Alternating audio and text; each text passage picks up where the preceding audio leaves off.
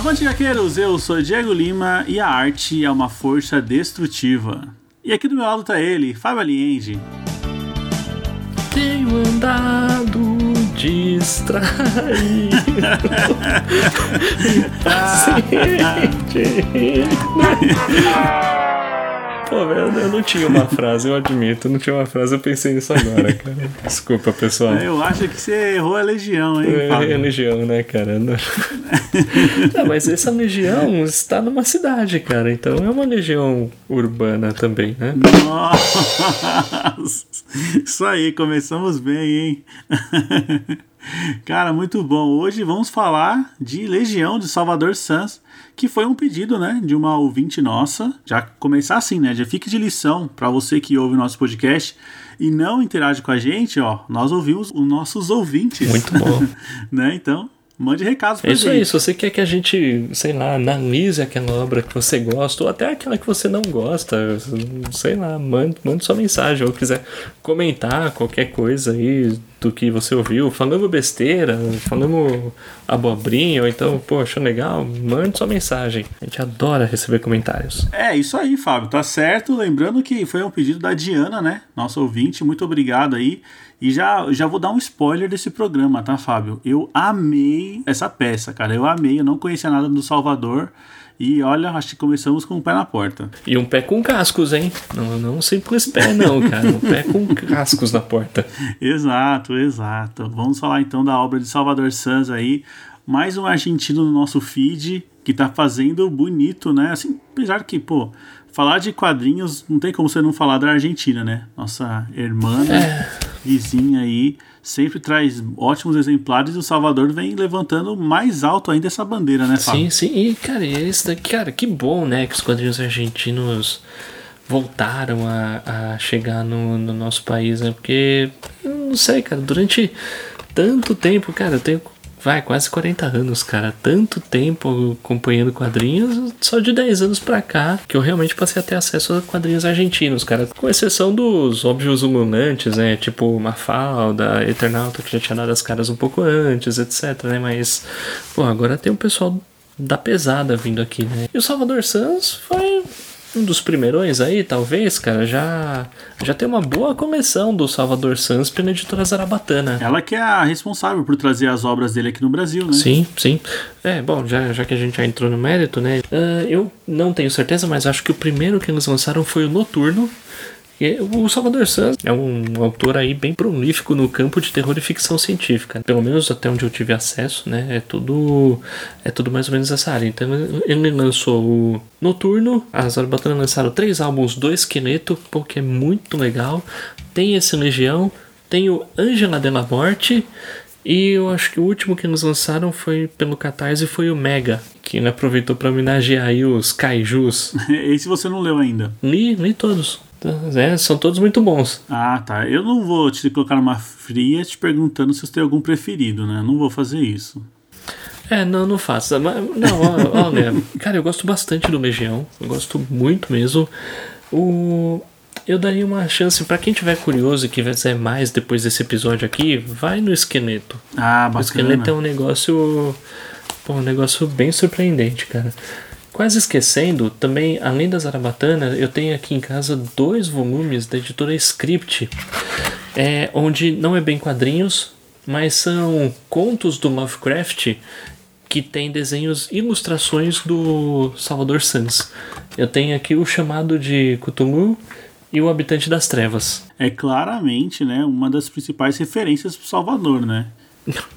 Muito do que eu vi em Legião aqui, você sente ali, né, aquele clima que o Lovecraft já criava, né, no começo do século Sim. passado.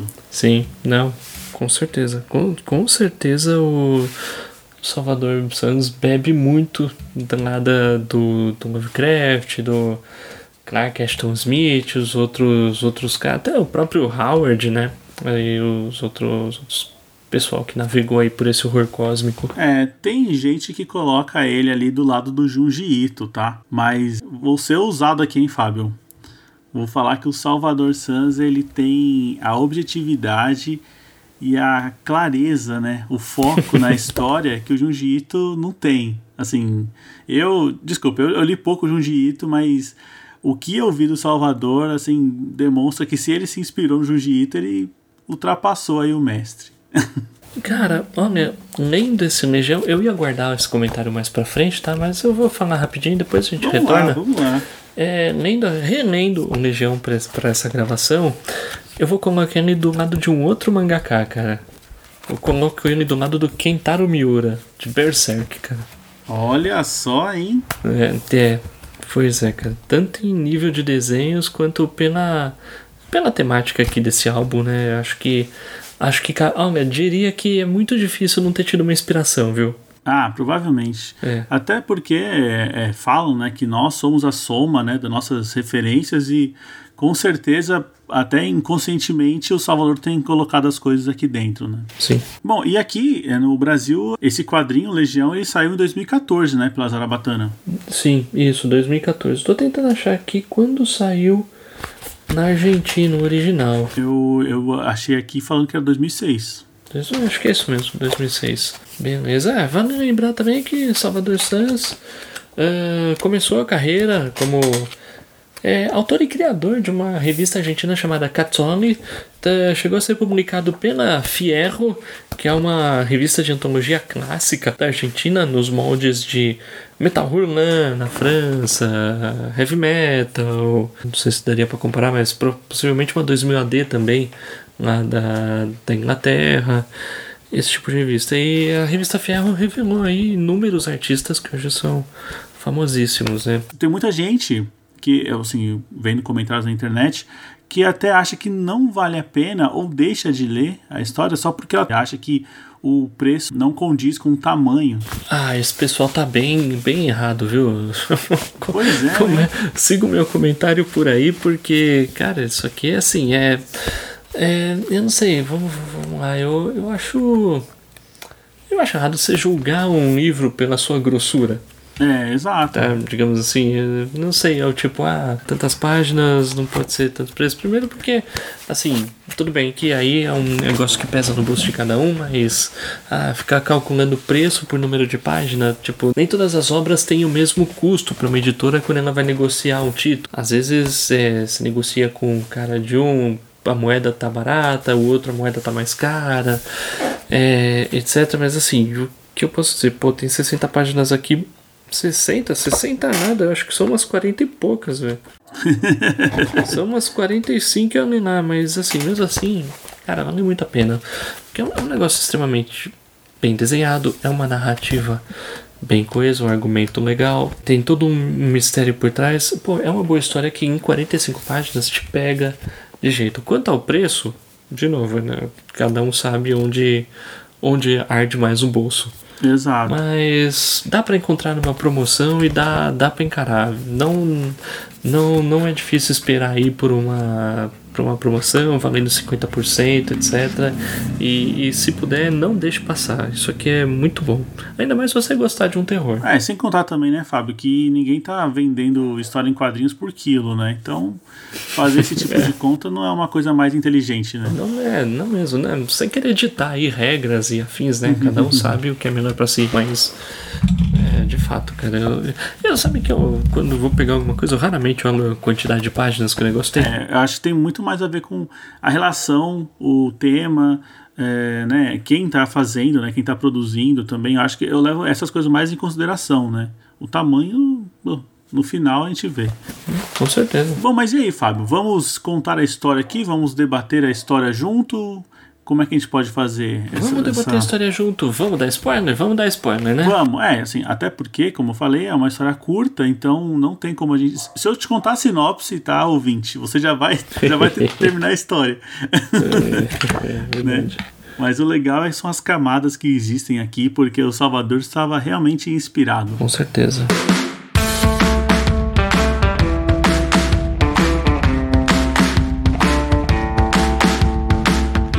Fábio, beleza? Temos recado hoje? Oh, hoje temos e mais de um, hein? Ah, isso é bom, cara. Eu fico feliz quando nós recebemos o feedback dos nossos ouvintes, porque Quer dizer que tem alguém ouvindo, né, Fábio? é, eu fico especialmente feliz por saber disso. Muito bom, cara. Então vamos começar aqui pelo nosso padrinho Fernando Petrucci. Vamos ouvir. E aí, galera do HQueiros, beleza? Aqui é o Fernando Petrucci. Acabei de ouvir o episódio sobre a Legião dos Super-Heróis, a Saga das Trevas. E, e confesso que, que é uma equipe de, de, de personagens que eu nunca li, ou se li foi pouquíssimo material é, mas fiquei encucado aí para conhecer um pouquinho mais. É sempre que eu, eu, que eu li algo a respeito, sempre achei muito confuso, não entendia muito bem os conceitos, mas o Fábio aí ajudou a, a passar por cima dessas dificuldades conceituais da equipe. Eu vou, vou dar uma chance para essa galera. Vou, eu tenho um material aqui da publicação mais ou menos recente da Panini, do Geoff Jones, Superman e a Legião dos Super-Heróis. Vou dar uma lida, dar uma caçada aqui nas minhas DC 2000 para ver o que tem. Então vou suspender temporariamente a leitura de Bonelli para ver se eu acho bacana essa legião. Mas é isso, galera. Continue em frente, um abraço e até a próxima. Ô, Fernando, obrigado pelo comentário, cara. Legal saber que você vai parar de ler Zagor região. Cara, não, brincadeira. Pode continuar com o Zagor, que, que, que é muito bom. E, pô, se eu puder ajudar um pouquinho nessa sua caçada, Dá uma olhada naqueles primeiros números do formatinho do Superman que você tem, cara, que acho que você vai achar uma, umas coisas legais da Legião ali, viu? Acho que você vai achar muita coisa boa, cara. Então, e ah, mas só comentando rapidinho, esse Superman e a Legião dos Super-Heróis aí do Geoff Jones e do Gary Frank, cara, é um material sensacional, cara. É um material que é, cara, eu não sei, eu sou suspeito, eu gosto muito do, do trampo do Geoff Jones e eu acho que ele homenageia tanto a Legião quanto o Super-Homem muito bem nessa história. Pô, excelente, né, cara? É, o Geoff Jones, volta e meia, faz história aqui né, que ele escreveu, e você mesmo já pontuou que ele é um cara que sabe trabalhar muito com o passado né, dos personagens. Sim. Então isso é, é, muito, é muito bom saber que tem mais material para gente conferir. E Fernando, muito obrigado aí, cara. Fiquei surpreso se você considerar, né? Cogitar parar de ler um pouco o Bonelli para ler outras coisas, mas é isso aí, cara. A vida do, do colecionador é essa: descobrir novas, novas equipes, novos quadrinhos e seria muito bem-vindo aí ó, aos fãs da Legião. Tenho certeza que você vai gostar. Cara, acho que a, a gente tá falando de muitas legiões aqui nesse programa ultimamente, cara. É verdade. Não sei o que, é que tá acontecendo, cara. bom, muito bom. Fernando, muito obrigado. Continue participando. Bom, vamos ver aqui o recado agora do nosso ouvinte Tony. Avante HQueiros, Tony na área novamente aí para parabenizar pela nova fase. A fase 2.0 tá do caralho, bicho. Porra, cada resenha maravilhosa. Mas eu resolvi retornar aqui para poder elogiar esse programa fantástico que me fez me lembrar de uma das histórias que eu mais queria ter e nunca li. Eu sei que alguns detalhes, eu cheguei a ver algumas figuras e tal, e eu sou louco para ler essa história do, do Aragonés destruindo a DC e massacrando a Marvel. Eu acho muito da hora. E fiquei feliz que vocês apresentaram o programa e tal, né, mostrando os detalhes e tal. Eu notei que vocês chegaram a ficar em dúvida com relação a quem era o tradutor né, das histórias.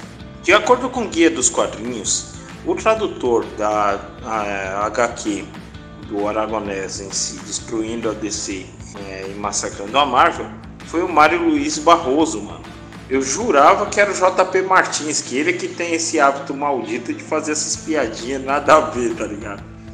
Mas foi o Mário, o, Mar, o César Barroso. E então, né, a minha contribuição tá aí. Novamente, parabéns. Que programa maravilhoso. Agora eu vou ter, vou ter em si mais tempo para poder importuná-los novamente. Mal posso esperar o próximo programa. Até uma próxima. Pô, Tony, muito obrigado aí. É bom tê-lo de volta, né? Muito bom aí a sua participação.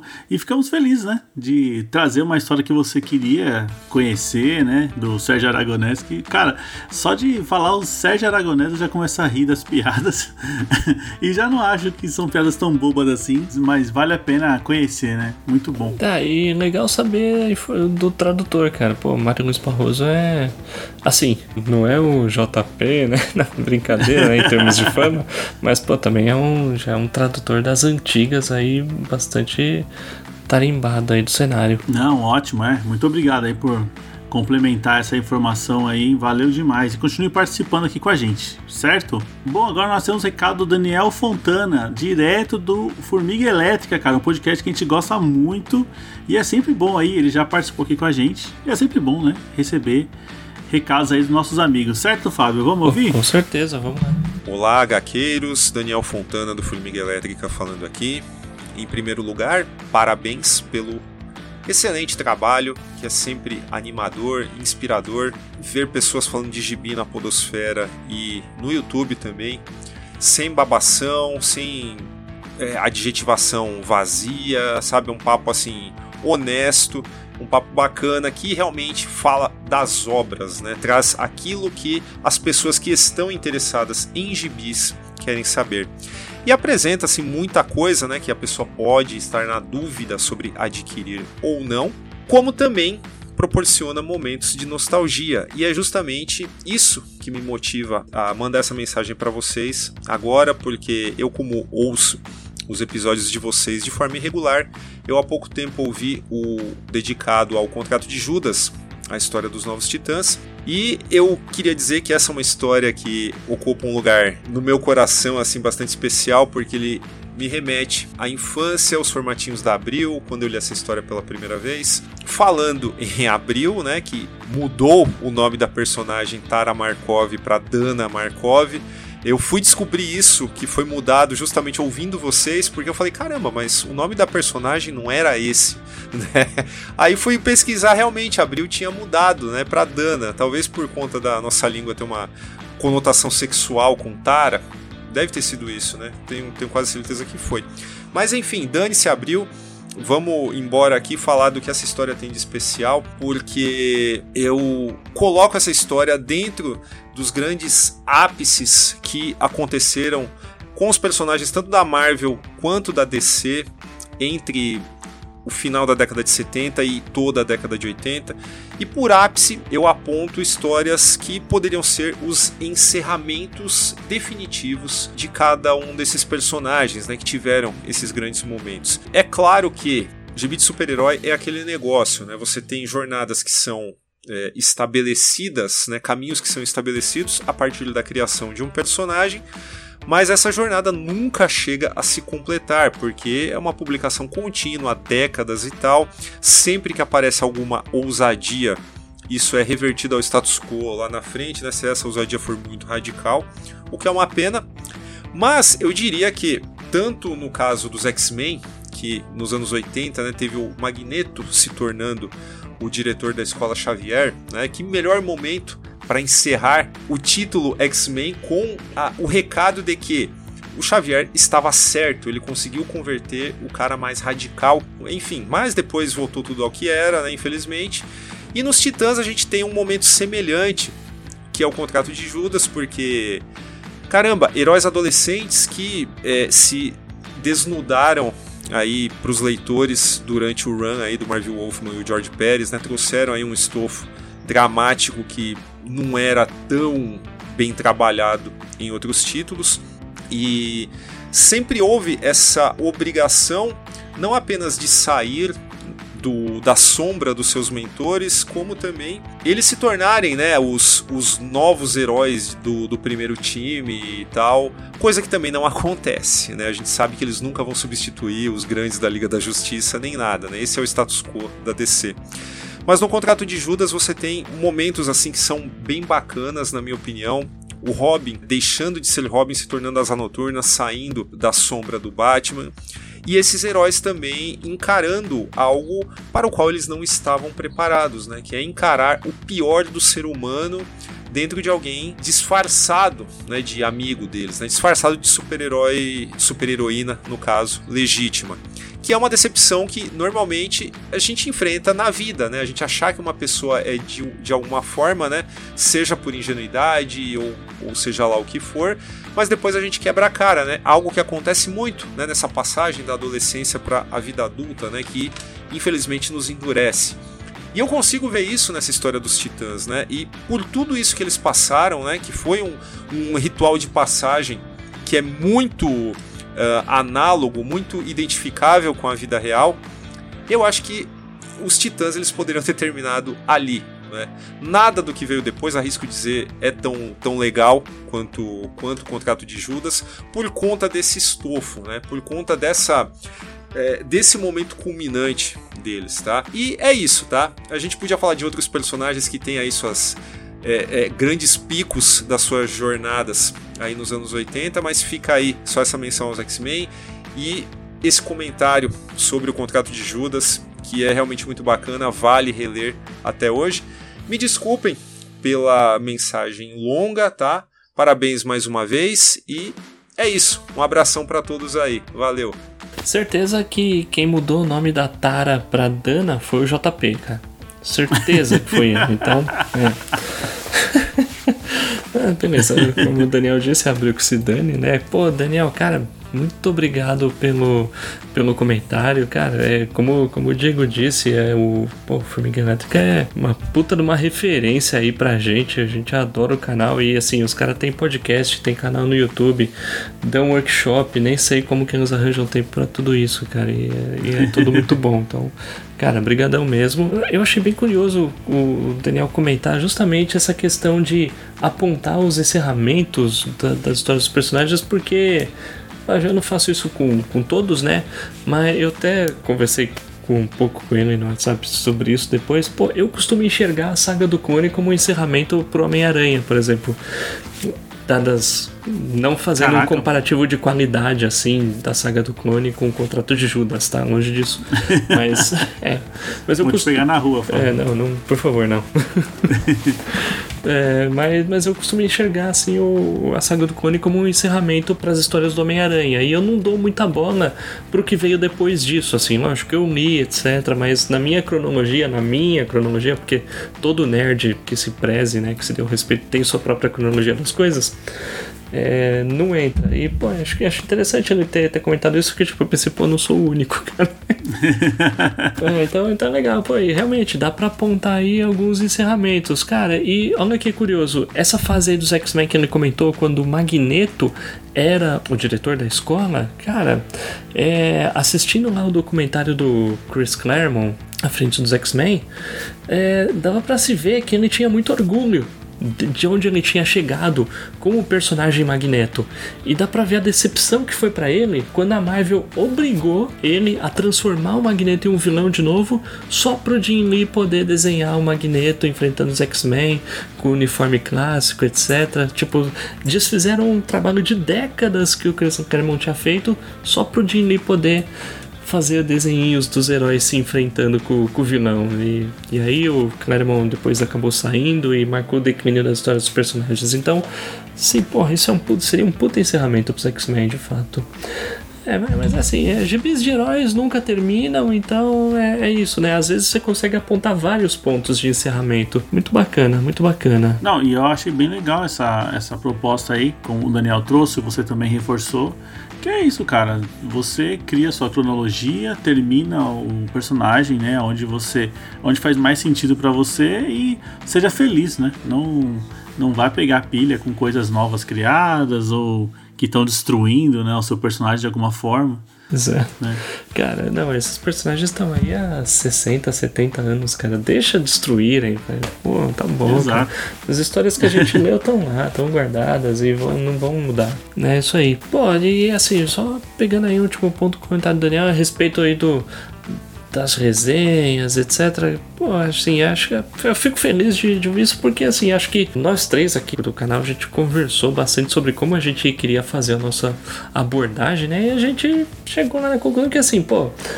Vamos fazer resenhas, mas vamos tentar trazer o que a gente sente lendo as histórias, né? Tipo, uhum. o que, que a gente pega de cada história. Não uma análise puramente técnica, mas muito. Com... Até porque talvez a gente nem tenha uhum. nem tenha envergadura moral para fazer isso, né?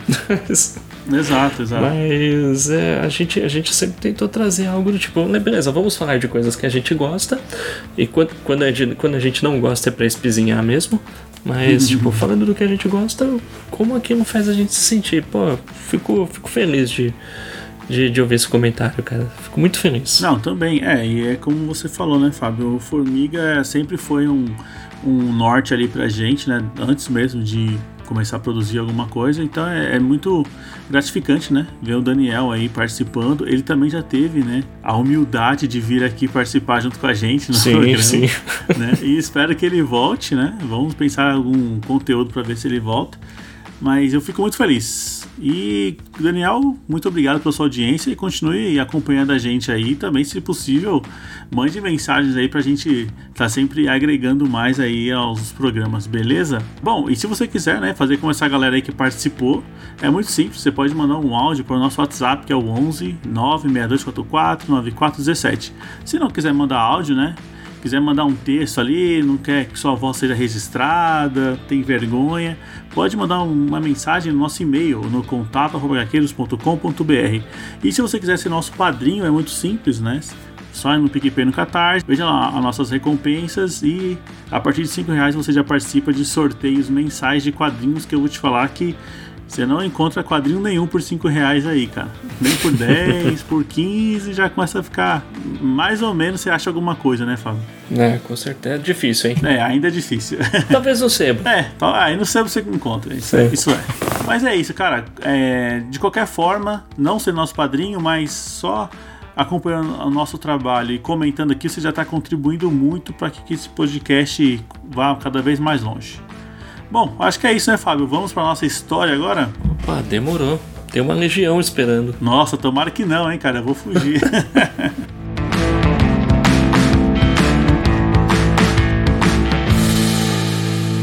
Bom, vamos para a história então, Fábio. E eu vou passar a sinopse aqui, né? Basicamente, eu vou contar a história inteira e aí a gente vai debatendo.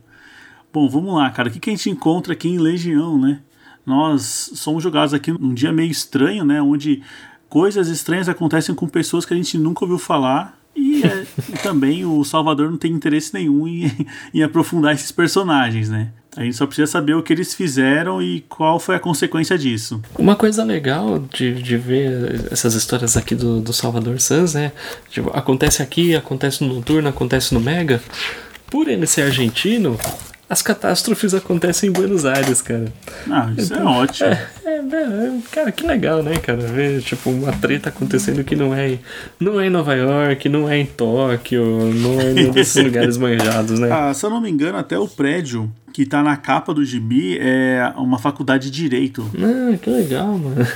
Interessante. Então é aquela, aquele monstro, né, da capa ali da Legião, ele tá realmente nas ruas de Buenos Aires. Muito bom. Cara, e já que, já que tá na capa, né, vamos mencionar, meu. O capacete desse monstro é uma caixa torácica, cara. É, então, a, nós estamos falando de um horror cósmico aqui que é difícil de escrever. Então, Sim. pode ser uma caixa torácica, pode ser qualquer outra coisa, né, Fábio? Isso aqui é uma representação maluca, né? Sim, sim. Não, é, é aquele negócio, né? Tipo, cara, é um negócio impossível, cara. É um negócio uhum. inenarrável e realmente é, é um horror, cara. É, tipo, é um horror com o qual os humanos não têm a menor chance. Até ao longo da história, né, a gente vê aqui pessoas que fogem desse horror e as pessoas menos falam, eu não sei do que eu tô fugindo, mas eu preciso fugir. né? É aquele medo, assim, quase que inconsciente, né? Sim. Cara, mas, mas vamos lá, vamos lá. A gente tá lá no começo, algumas pessoas fizeram alguma besteira.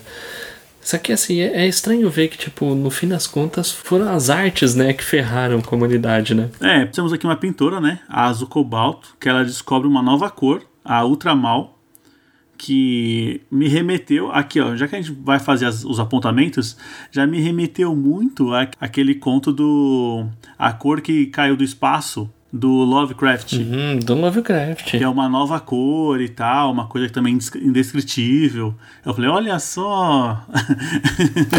Eu acho que a saída que o, que o Salvador Sans tem aqui para na hora de lidar com essa cor é, é, é, é bom é esperta, né? Meio óbvia. Ele descreve, né?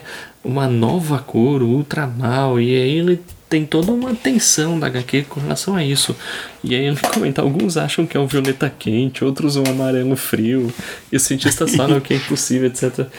E beleza, né? Tipo, e o lado bom é, ele não precisa representar essa cor, porque quando o quadrinho abre, ele tá em preto e branco. Exato. É, é muito bacana o uso de cores, assim. E ele só começa a ficar colorido quando realmente as coisas começam a dar errado e começa a chover sangue. Pois é, pois é, porque a gente vê acontecimentos isolados aqui, né? Sim. Nós temos a pintura que descobre uma nova cor, nós temos um, o Félix, né, que é um rapaz que chega adiantado ali pro ensaio da sua banda, né, e decide começar a tocar guitarra. E quando vê, ele passou 24 horas tocando guitarra, né? Ele nem se deu conta disso. É, pois é.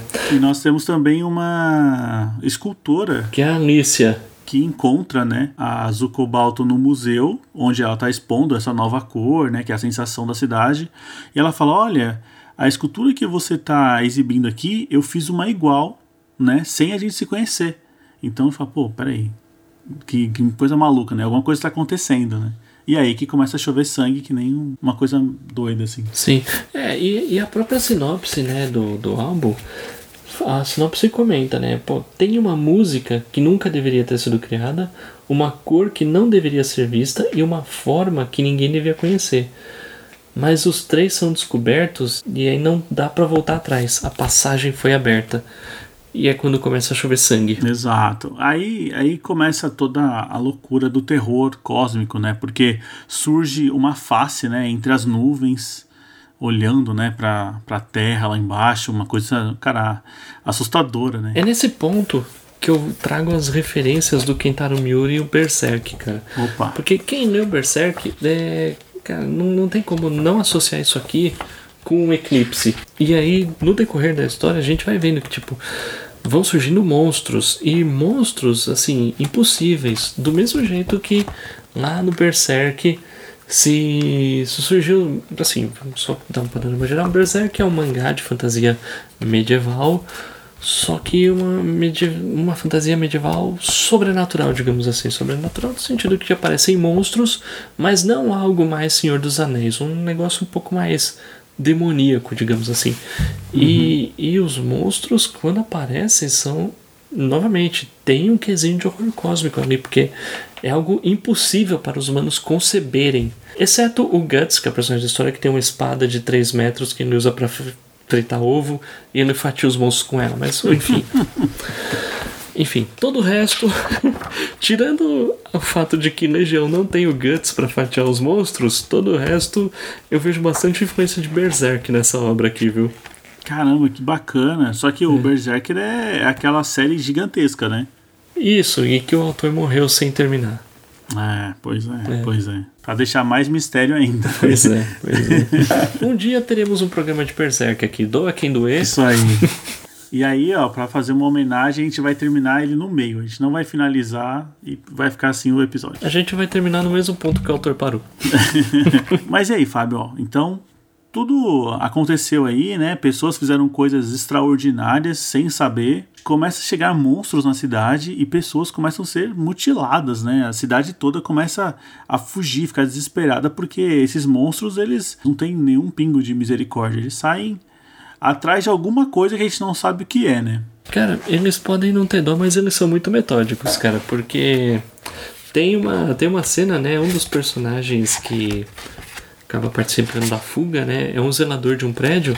Ele tá preso no elevador a hora que o horror começa, e na hora que ele sai, ele sai do prédio e lá fora tem meio que dois fardos enormes de uma coisa que ele só descobre o que é quando ele se aproxima. Em um dos fardos é um monte de cabeças, no outro fardo são vários braços. E aí tem outro fardo que são os torsos das pessoas. Então, tipo, os monstros fatiaram as pessoas e dividiram por tipo por tipos de partes do corpo, sabe? Você tá achando que é bagunça, Fábio? Não, claro que não, cara. Existe um método aqui. Exato. E tudo aqui é muito bem retratado porque o Salvador Sanz ele é um baita ilustrador, cara. Então os detalhes aqui estão assim, para quem se apega, né, aos detalhes é, vai se deliciar, porque tanto quanto os cenários são muito bem retratados, né, e muito reconhecíveis também, né, para quem conhece a cidade de Buenos Aires, quanto os personagens, né. Os monstros é um deleite. Cada vez que aparece um monstro novo, eu parava para observar assim, porque, cara, eu imagino tanto que ele se debruçou ali para fazer um monstro diferente do outro e com um visual que eu nunca vi também em outra obra, né? É muito original. Com certeza. Voltando um pouco no traço do Salvador Sanz, aqui é, eu, eu pude notar uma, uma certa influência que, ah, que é muito difícil dizer que não tem, que é coincidência, eu acho que tem sim. Eu vejo uma certa influência no traço dele do Richard Corbin, que é também um ator clássico de terror de quadrinhos dos Estados Unidos, que faleceu inclusive há pouco tempo. E ele chegou a desenhar Hellblazer, chegou a fazer minissérie do Luke Cage na Marvel, etc. E ele tinha, tinha, um pouco essa característica de. Eu não sei, eu vi umas texturas aqui nessa obra que eu vi muito no trabalho do Richard Corbin e eu fiquei bem feliz de ver isso. Ah, com certeza, né? Ele traz essas influências, até porque nós estamos falando de uma obra de nicho, né? Então não espere aqui também uma coisa super rebuscada e tal. Se bem que a discussão é, né, do quadrinho. Mas como é uma obra de nicho, não tem tantos autores fazendo isso. Então, basicamente, a, a referência de um é a referência do outro também, né? Sim. Então, com certeza, o Richard também era uma referência do Salvador. Com certeza. É, né? Uma referência. Sim. Cara, e você falou dos monstros, cara, é. Vem nesse monstro aqui, não tem como não pensar em Hellraiser, cara. Putz, cara, sabia que eu ia trazer isso um pouco mais pra frente, mas eu ia falar mais sobre o propósito, né? Ah, sim. O Hellraiser tem esse propósito também, mas sim, a gente vê muito do coisas da obra do Clive é, Baker, né? Sim, Baker, sim. Baker. É, e que ele também trouxe, ele basicamente renovou, né?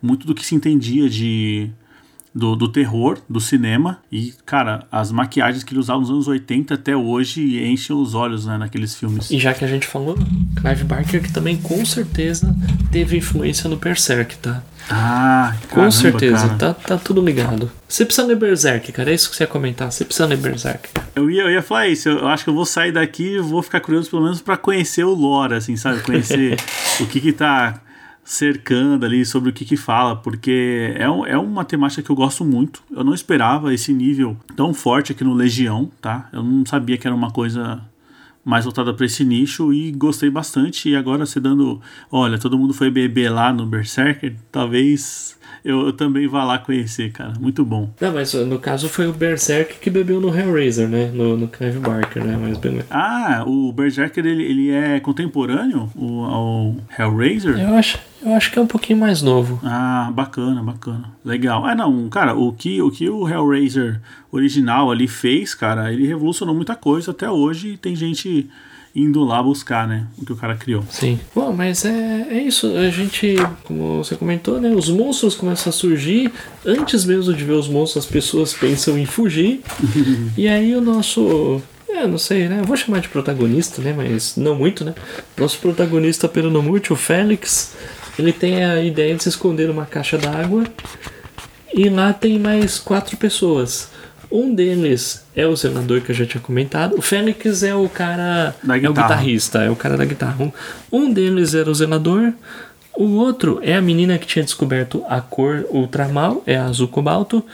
Cara, e tem um quarto que eu não sei. Tem o Léo Ah, um. Eu Acho que não, não faz nada, né? e eu, não, e o e o careca, que é o zelador, ele não tem nome, cara. Eu não achei o nome dele. É, então assim, não tem nome, é, é o zelador. Zelador sem nome. Pois é. Exato, exato. É verdade, na hora que eles estão se apresentando, ele não tá. Caramba. Uhum. É, não, eu procurei, cara. Eu li umas três vezes e falei, não, cara, cadê o nome desse cara? Não tem. É, Bom, mas assim, é, assim como o acaso, né? Fazem eles ali sobreviver essas primeiras horas, né? é, só que não, não dá pra sobreviver só dentro de uma caixa d'água. Então eles decidem explorar a cidade pra tentar entender o que tá acontecendo, né? Até que eles vão parar dentro de uma casa onde tem um papagaio que conta toda a trama.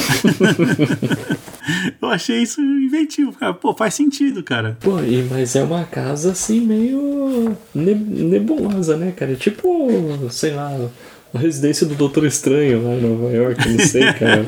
É um negócio já com símbolos, né? Já do lado de fora. Tipo um negócio, ó, não chega perto não. Exato. E realmente é, é uma casa onde os monstros não chegaram perto, né? Tinha uma inscrição na porta, uma inscrição meio diferente. E aí eles resolvem entrar, porque sim, Porque o narrador quis, né? porque o narrador quis, é. Mas é, e aí eles também descobrem, né, um pouco mais pra frente, que essa casa é a da escultora, da mulher que fez, né, aquela forma que não dá pra descrever também como é, que a Azul também fez pra descobrir a cor, né? É, e. Cara, é uma forma bem, bem esquisita, né? Porque, tipo, aparentemente é um prédio, mas tem intestinos, né? Desenhado dentro dela. Uhum. É, é uma loucura. Mas assim, no fim é o papagaio que conta para eles o que, que tá rolando e as coisas que tem que ser feitas para abrir a passagem, né? A cor que não deve ser vista, a forma que não pode ser esculpida e a música que não pode ser ouvida. Esses três foram feitos, foram atingidos, então abriram-se as portas do inferno. É, e ele até comenta que ah, esse pessoal, né, esses monstros que estão chegando, eles amam essa arte proibida, né? Sim. E agora eles precisam descobrir como é que eles chegam nessa cor, né? Essa nova cor descoberta para terminar ali o que quer que seja, né? É, bom, e aí na fuga, né? Lógico que não vai dar certo, os monstros vão chegar lá na casa e tudo mais. Na fuga, a Azul é capturada pelos monstros, né? Uma cena bem legal, achei, achei bem bacana, quase como uma abdução, né? Ela é tirada ali da mão dos caras. Nessa cena um dos carinhas já morre, né? Que é o Mel, Uhum. que, como eu falei, não servia pra nada, né? Só pra morrer mesmo. é só pra criar um, um draminha ali, né? É, realmente, ele é abduzido e eles acabam chegando naquele prédio todo sinistro que apareceu na cidade de um. De um dia do dia pro outro, prédio que aliás tem a mesma forma da tal escultura que produzida e desenhada para aquelas pessoas, né?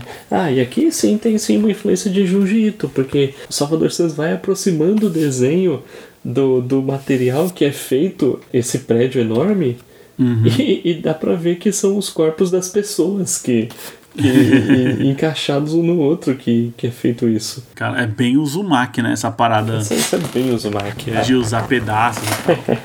Ah, eu cheguei a ver uma entrevista com o Salvador e aí estavam perguntando sobre influência e tudo mais e aí falaram sobre o Junji Ito. Hum, E ele falou assim que ele, ele fez, né, um- uma peça, ele tava começando a rabiscar a história e tal, e nessa história, agora eu não lembro qual é o nome, tá? Tinha um caracol. E aí falou que muita gente começou a mandar mensagem pra ele, falou: "Nossa, olha, tá copiando o Junji Ito e tal".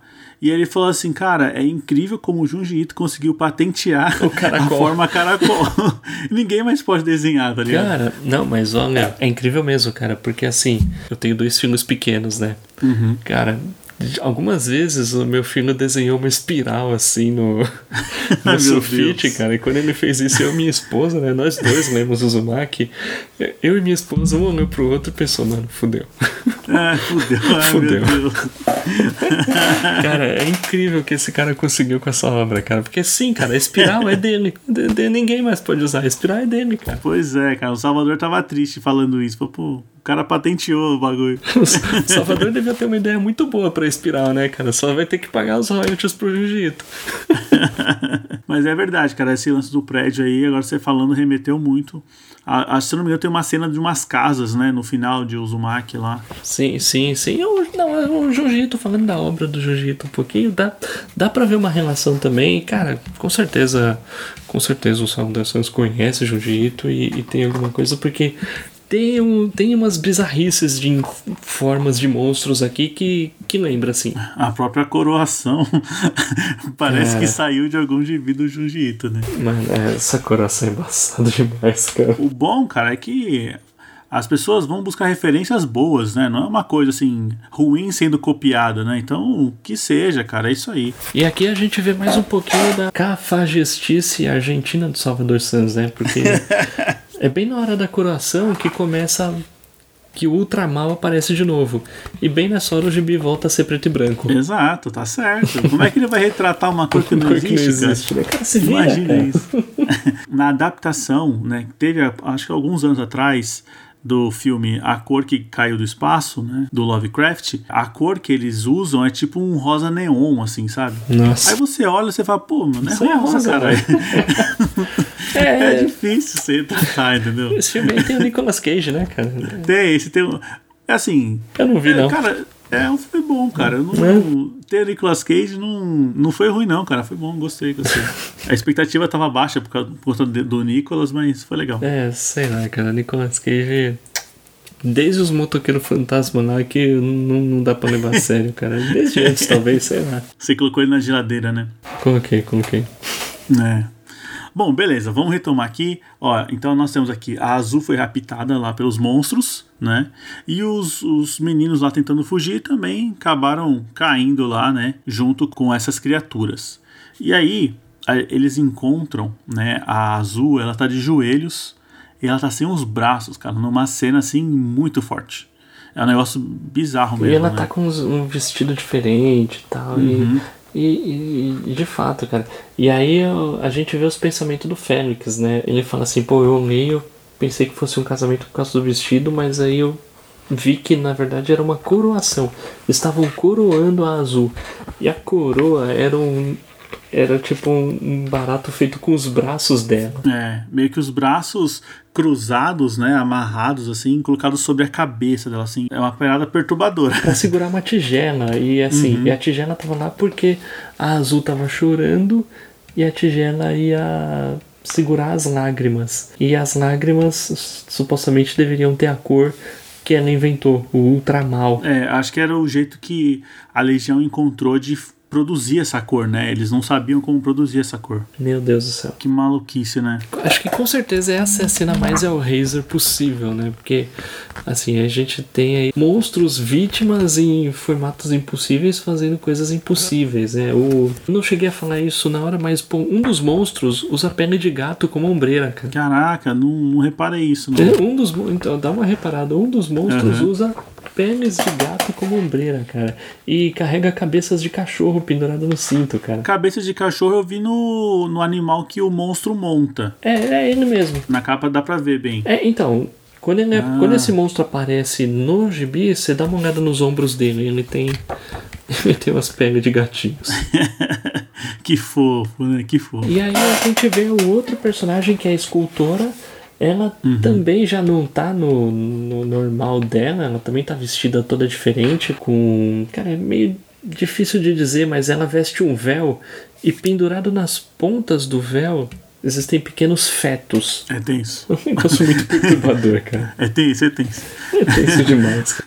É, assim, estamos fazendo algumas descrições aqui, mas, cara, você vê os desenhos, é impagável. Vocês precisam ver essa obra. Sim. É um negócio que é muito mais rico, né? Porque eu tenho certeza que o Salvador passou dias pra fazer uma página, sabe? Tem muito detalhe. Sim, cara, e pra pensar nesses designs também, não é Uhum. um negócio assim do dia, do dia pra noite, né? É, se for, ele precisa fazer alguma terapia, né? Porque não é possível. Tão rápido assim, um estilista, vou fazer um vestido com fetos, ossos. É Meu uma Deus coisa do céu. É. E assim, no fim das contas, é. Cara, assim, literalmente faltam duas páginas pra acabar a obra, né? Uhum. Meio que as três pessoas responsáveis pela abertura, né, da passagem, que são que é a, a escultora, a, a pintora e o músico, eles acabam se tornando príncipes da legião contra a vontade deles, porque a gente vê que todos eles estão arrependidos, né? Exceto talvez a escultora, mas mas a, a Azul e o Félix realmente não queriam ter feito o que fez, mas eles inadvertidamente acabam assumindo posições dentro da legião. fazem parte da legião. E é como você falou, né? O Félix, da metade pro final, ele, ele meio que vira o narrador da história, né? No começo tem um ou outro balão ali, mas depois É, se perde é um pouco isso. É, é mais essa cena do julgamento, né, que ele vira o narrador. Exato, exato. Que aí é onde ele fala que, assim, ele, ele coloca o leitor lá dentro e fala, olha, imagina um mundo, né? Imagina um mundo onde a arte é o motor da guerra e da aniquilação e que a arte busca ultrapassar os limites. E essa ultrapassagem de limites, né, é, é o que a Legião quer. E ela quer sempre mais, né? Até termina é, um monstro da Legião dando um violão, assim, né, pro, pro Félix, assim, tipo, cara, continua transgredindo, né, é basicamente... Continua aí que tá legal, né? É, basicamente essa a mensagem, né, a, a obra a, termina, assim, com um final aberto, né, e muito subjetivo, e o que eu acho que faz muito bem para a história que ele Sim. queria contar, né, porque o terror cósmico, ele não traz o porquê, a ideia não é trazer porquê, e sim trazer perguntas, né? Eu acho que essa que é o grande trunfo desse estilo. É, é, e, e assim, o terror cósmico é algo do tipo, mano, a humanidade não tem salvação. Tipo, não, vocês, não adianta pensar que no final vocês vão se dar bem, porque vocês não vão. Já pensou se no final o monstro dá o violão lá pro Fênix e falar, toca Raul, cara? Aí não é legião, né, cara? Aí, não, não era dá, né? legião, caraca. É, não. Mas assim, o, a- a- essa é a minha leitura, tá? Agora. Porque depois que você vê todo esse cenário e tudo mais, o que, que me parece? Me parece uma representação de um artista que ele. de um artista no nosso mundo, tá? Um cara que faz uma coisa que a sociedade condena ou acha que aquilo insulta a sociedade de algum modo. Então, esse artista, né, que ele transgrediu, né, o status quo ali, ele é posto em um mundo de julgamentos, ele é posto como um monstro, como uma, um cara que tá, sabe, fazendo mal para nossas criancinhas e tal. É, uma aberração, né? Exato. Então é meio que o Salvador colocando a gente na pele de um artista que transgrediu. E, e, o que, que ele passa, o que, que ele sofre, né? Por ser um transgressor, né? Por ser um transgressor. Então ali é, a legião nada mais é do que outras pessoas que sofreram isso que estão abraçando esse artista, falando: ó, oh, cara, na boa, o que você fez foi muito foda, continue fazendo, sabe? Porque a, a sociedade precisa ter esses chacoalhões, né, de vez em quando. Então você diz que a Legião é um bando de fanboys, cara. A Legião nada mais é do que os músicos, poetas, artistas que ficam à margem da sociedade, sabe? Nada mais é do que os funkeiros proibidões. eu, eu tava pensando naqueles fãs do Lucas Neto, mas tá bom. Não, pô, não, aí não. Estão falando de arte, pô. Não, não, não, não mas, cara, entende, é, pô, não, acho que faz todo sentido sua, sua, sua leitura, cara. Eu acho que, com certeza, é uma extrapolação, né? É uma extrapolação uhum. às, últimas, às últimas consequências, né? Usando o terror de, como base. Cara, é, muito legal. O terror é uma alegoria para um, pra um digamos, sei lá, uma depressão, por uma parada assim que o cara, o cara sofre tanto julgamento da sociedade por fazer a arte, né, dele, uhum. que o cara ele acaba virando outra coisa, né?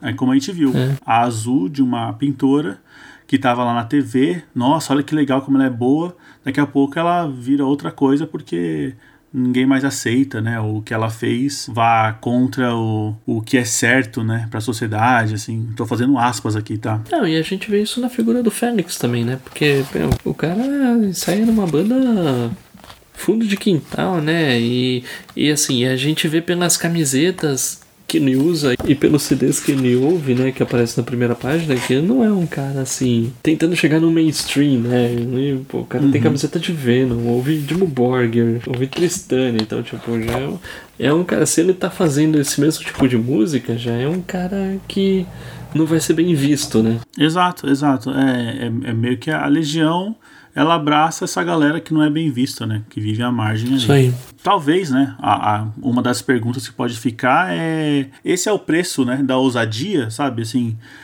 deve acontecer essa, dessa forma, sabe? Eles passarem por esse calvário e serem quase que destruídos, despedaçados, né? Sei lá, é, é uma coisa meio que de consciência, assim. Ah, bacana, bacana. Interessante, cara, interessante. Eu acho que é o Salvador falando assim: olha, eu lancei umas paradas e a galera tá me condenando.